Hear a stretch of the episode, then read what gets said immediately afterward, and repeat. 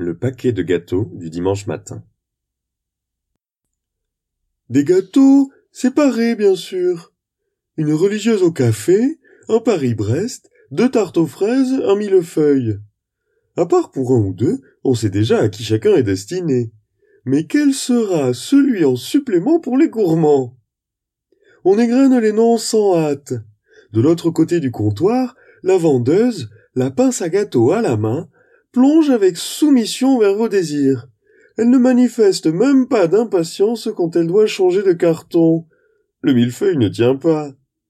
C'est important, ce carton plat, carré, aux bords arrondis, relevé.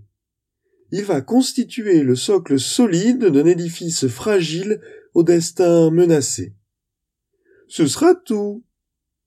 Alors, la vendeuse engloutit le carton plat dans une pyramide de papier rose, bientôt nouée d'un ruban brun. Pendant l'échange de monnaie, on tient le paquet par en dessous. Mais dès la porte du magasin franchie, on le saisit par la ficelle et on l'écarte un peu du corps. C'est ainsi. Les gâteaux du dimanche sont apportés comme on tient un pendule. Sourcier des rites minuscules, on avance sans arrogance ni fausse modestie.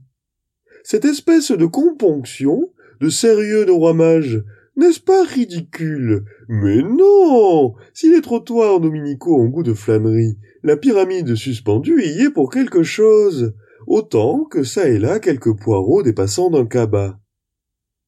Paquet de gâteaux à la main, on a la silhouette du professeur Tournesol, celle qu'il faut pour saluer l'effervescence d'après-messe et les bouffées de PMU, de café, de tabac.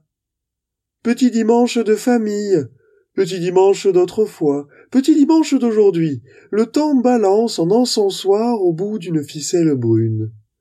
Un peu de crème pâtissière a fait juste une tache en haut de la religieuse au café.